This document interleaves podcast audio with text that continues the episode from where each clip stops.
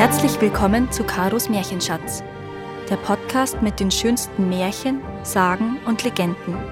Für Kinder, Erwachsene und alle zwischendrin. Der Robbenfänger und der Wassermann. Es war einmal ein Mann, der lebte im äußersten Norden von Schottland, nicht weit von John O'Groats Haus. Eine kleine Hütte am Meeresufer war sein Obdach, und er verdiente sich sein Brot mit dem Fang von Robben und dem Verkauf ihrer Felle, die ja sehr wertvoll sind. Diese Tiere kamen in großen Scharen aus dem Meer und legten sich auf die Felsen vor seiner Hütte, um sich etwas an der Sonne zu wärmen. So konnte er sich unschwer von rückwärts heranschleichen und sie töten. Manche dieser Robben waren größer als die anderen, und man hörte es von den Leuten munkeln, es seien überhaupt keine Robben, sondern verwandelte Wassermänner und Meerfrauen, die tief unten in der See ihre Heimstatt hätten. Sie nähmen nur diese Robbengestalt an, so sagten manche Leute, um durch die Flut hinauf auf die Oberfläche der See zu kommen, um die Luft unserer Erde zu atmen. Der Robbenfänger aber konnte über dieses Gerede nur lachen und meinte, diese Robben seien vor allem nur zur Jagd da. Denn schließlich waren ihre Felle so groß, dass er für sie einen stattlichen Preis erzielen konnte. Nun geschah es eines Tages, dass er wieder auf der Jagd war und mit seinem Messer nach einem Seehund stieß. War nun der Stoß zu unsicher geführt, auf jeden Fall verschwand das Tier mit lautem Schmerzensgeheul vom Felsen in die See, und das Jagdmesser steckte noch in seinem Leib. Der Robbenfänger ärgerte sich sehr bei sich selbst und dass er auch noch das Messer verloren hatte und ging niedergeschlagen heim zum Essen.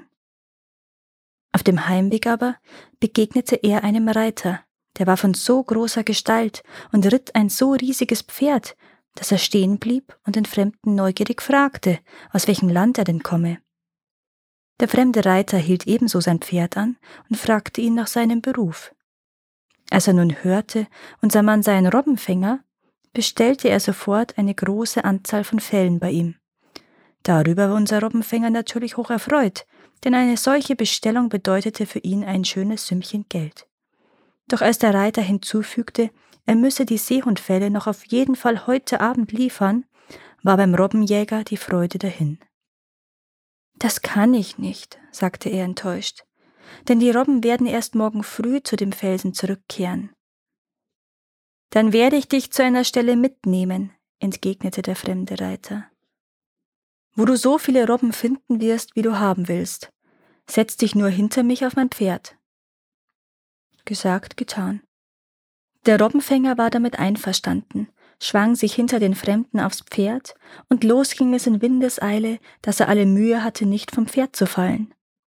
Schließlich kamen sie nach rasendem Galopp an dem Rand eines gewaltigen Abgrunds, der steil ins Meer abfiel. Steig ab, sagte der Fremde knapp, und der Robbenfänger tat, wie ihm geheißen wurde. Froh, wieder auf festem Boden zu stehen, schaute er vorsichtig über den Rand der Klippen. Wie wunderte er sich, als er überhaupt keinen Felsen erspähte, sondern nur die weite See, die bis an die Klippen heranspülte. Wo sind denn die Robben, von denen ihr gesprochen habt? fragte er nun voller Sorge, und es reute ihn schon gewaltig, sich auf so ein Abenteuer eingelassen zu haben. Die Robben wirst du gleich sehen, antwortete ihm der Fremde und hielt sein Pferd an. Und die Befürchtungen des Robbenfängers sollten sich bewahrheiten. Denn der Fremde legte im nächsten Augenblick die Hand auf dessen Schulter, und unser Robbenfänger fühlte, wie er über die Klippe tief hinab ins Meer gerissen wurde. Schon glaubte er, sein letztes Stündlein habe jetzt geschlagen, als er zu seinem Erstaunen merkte, dass eine Veränderung an ihm vorgegangen war. Er wurde nicht vom Wasser erstickt, sondern konnte ganz leicht atmen, und sein Begleiter und er schienen so schnell in die Tiefe des Meeres zu sinken, wie sie vorher durch die Luft ins Meer gestürzt waren. Immer tiefer sanken sie, bis sie schließlich an ein groß gewölbtes Tor kamen, das aus Korallen gemacht und mit Muscheln besetzt war. Wie von selbst öffnete sich das Tor und beide traten ein und kamen in einen großen Saal, dessen Wände waren aus Perlmutt. Der Boden jedoch bestand aus einfachem festen Seesand. Der Saal war voller Gäste, aber es waren keine Menschen, sondern Robben. Als sich der Robbenjäger fragend an seinen Begleiter wandte, erstarrte er fast vor Entsetzen. Dieser hatte die Gestalt eines Seehundes angenommen. Aber noch größer war sein Entsetzen, als er sich selbst in einem Spiegel erblickte. Auch er war zum Seehund geworden. Anfangs sprach keines der Geschöpfe mit ihm. Alle schienen sehr traurig und niedergeschlagen zu sein. Leise bewegten sie sich durch den Saal, ihre Stimmen waren gedämpft. Manche lagen auf dem Boden und wischten sich tief traurig mit ihren Flossen die Tränen aus den Augen. Auf einmal entfernte sich sein Führer durch eine Tür am Ende des Saales. Als er wiederkam, hatte er ein Messer in der Hand. Hast du dies schon einmal gesehen? Fragte er dann den Robbenfänger und hielt es ihm vor die Augen. Der erkannte sofort darin sein eigenes Jagdmesser, mit dem er den Seehund getroffen hatte und das dieser dann verwundet im Leib mit sich genommen hatte. Bei diesem Anblick fiel er zu Boden und bat um Gnade, denn er vermutete, dass die Robben an ihm Rache nehmen und ihn für die Verwundung ihres Gefährten töten würden. Aber es tat sich nichts dergleichen. Die Robben scharten sich vielmehr um ihn und rieben ihre weichen Nasen an seinem Fell als ob sie um sein Wohlwollen baten. Sie flehten ihn an, er solle sich nicht beunruhigen, und sie würden ihn ihr ganzes Leben lang lieben, wenn er ihnen nur einen großen Gefallen täte. Der Robbenfänger wollte alles tun, was in seiner Macht stände, um ihnen zu helfen. Dann folge mir, sprach da sein Führer zu ihm, und er brachte seinen Gast durch dieselbe Tür, durch die er entschwunden war, um das Jagdmesser zu holen. Sie gelangten schließlich in einen kleinen Raum, und da sah der Robbenfänger auf einem Lager aus Tang einen Seehund liegen, der eine klaffende Wunde an seiner Seite hatte. Das ist mein Vater, sagte ihm sein Führer. Du hast ihn heute Morgen verwundet, weil du ihn für einen gewöhnlichen Seehund gehalten hast. Aber er ist ein Wassermann mit Sprache und Verstand wie ihr Sterblichen auch. Ich habe dich hierher gebracht, damit du ihm seine Wunde verbindest, denn nur deine Hand kann ihn heilen. In der Heilkunst bin ich nicht bewandert, antwortete dieser, der sich schon über die Nachsicht dieser Geschöpfe ihm gegenüber wunderte.